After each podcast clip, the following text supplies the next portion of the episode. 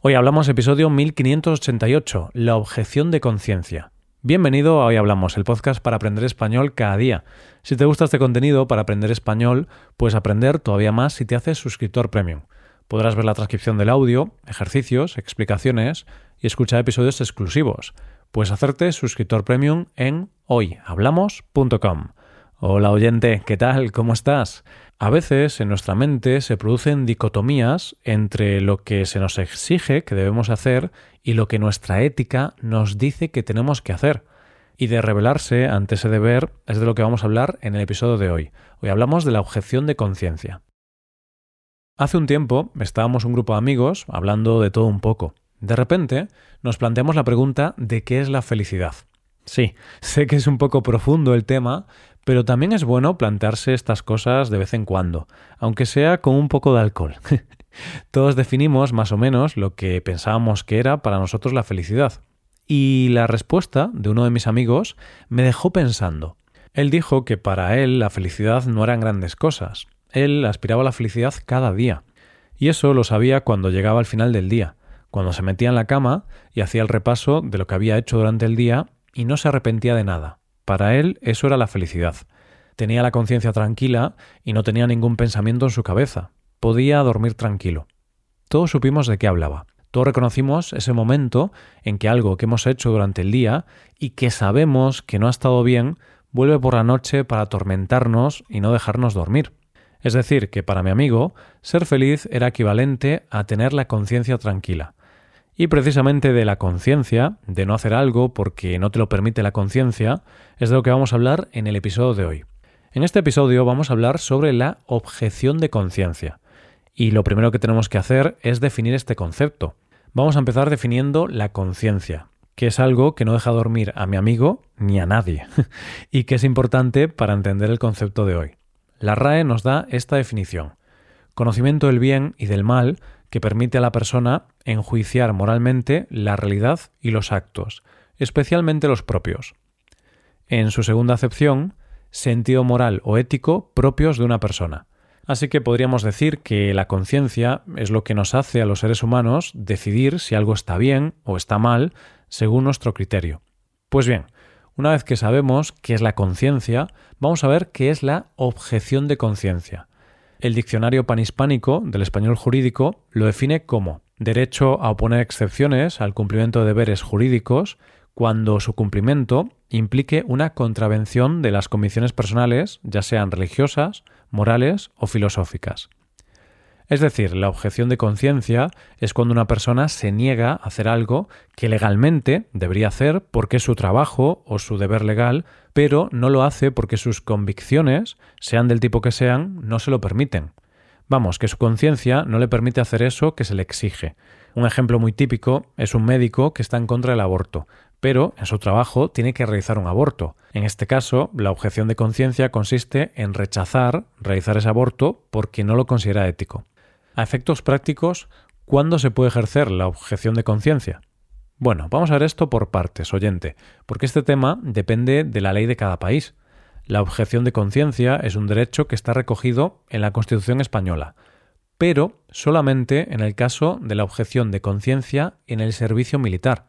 Así, en su artículo 30 dice la ley fijará las obligaciones militares de los españoles y regulará con las debidas garantías la objeción de conciencia, así como las demás causas de extensión del servicio militar obligatorio, pudiendo imponer, en su caso, una prestación social sustitutoria.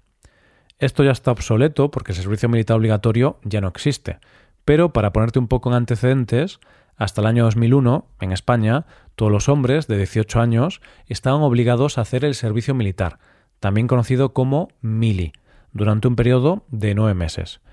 Esto era básicamente que tenían que pasar durante este tiempo por una instrucción militar, es decir, que los hombres tenían que estar nueve meses aprendiendo cosas básicas en el ejército. El caso es que había chicos que se hacían objetores de conciencia. ¿Esto qué significaba? Pues que por conciencia no querían formar parte del ejército o no querían disparar armas. Entonces a estos chicos se les daba la opción de hacer un servicio alternativo que podría ser, por ejemplo, colaborar en la Cruz Roja o en organizaciones similares. Hay que decir que esto era así durante la democracia, Pero si nos vamos más atrás en el tiempo, si nos vamos a la dictadura de Franco, que duró desde 1939 hasta 1975, el servicio militar era obligatorio y no era legal ser objetor de conciencia.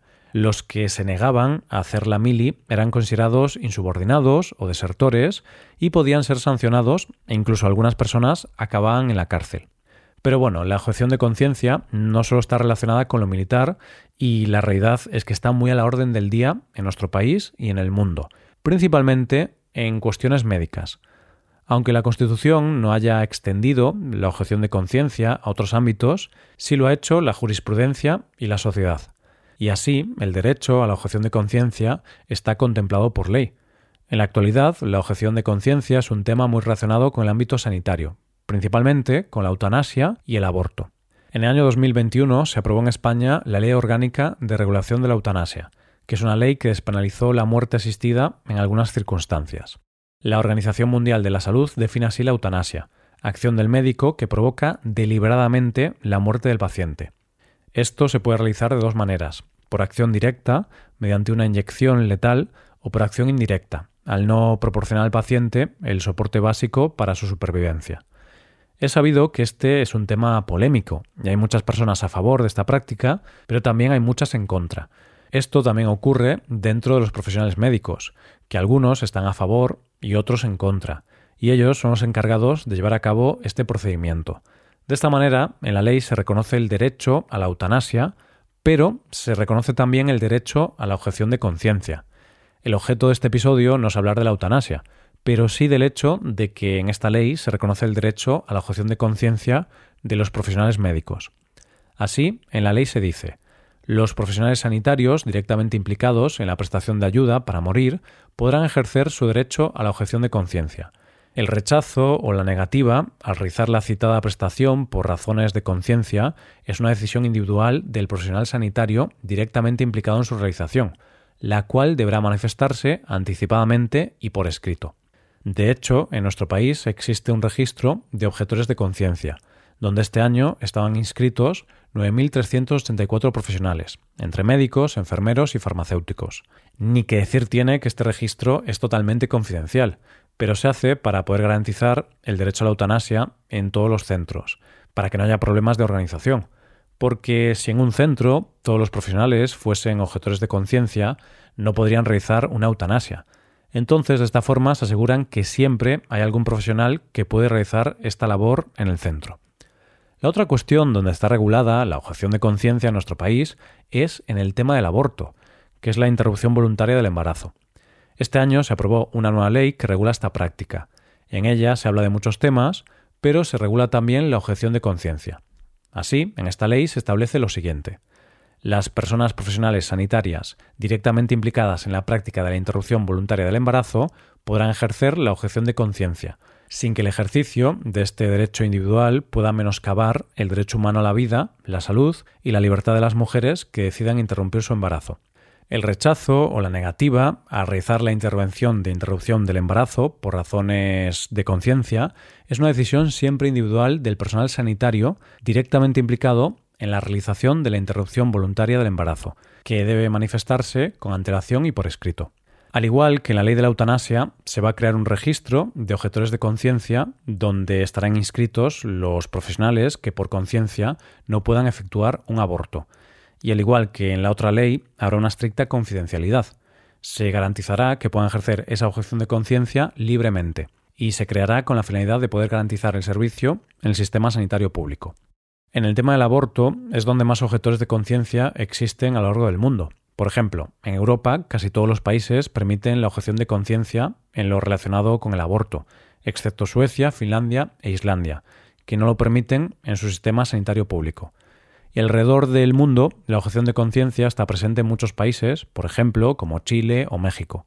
En Estados Unidos, la administración de Trump realizó una reforma en este tema e introdujo la objeción de conciencia doble, la moral y la religiosa. Ahora la administración de Biden considera que esto no garantiza los derechos de las mujeres y por eso quiere eliminar la objeción de conciencia por razones morales y dejar solo las razones religiosas. La objeción de conciencia, sobre todo en materia de salud, es un tema altamente polémico y con el que los políticos tienen que andar con pies de plomo. Es por eso que en los temas más polémicos, donde está la ética involucrada, como la eutanasia o el aborto, se reconoce el derecho a la objeción de conciencia y se establecen registros para poder garantizar tanto los derechos de los pacientes como de los objetores de conciencia. Hasta aquí el episodio de hoy. Y ya sabes, si te gusta este podcast y te gusta el trabajo diario que realizamos, nos ayudaría mucho tu colaboración. Para colaborar con este podcast, puedes hacerte suscriptor premium. Los suscriptores premium pueden acceder a la transcripción y ejercicios y explicaciones. Hazte suscriptor premium en hoyhablamos.com. Muchas gracias por escucharnos. Nos vemos en el episodio de mañana. Paso un buen día. Hasta mañana.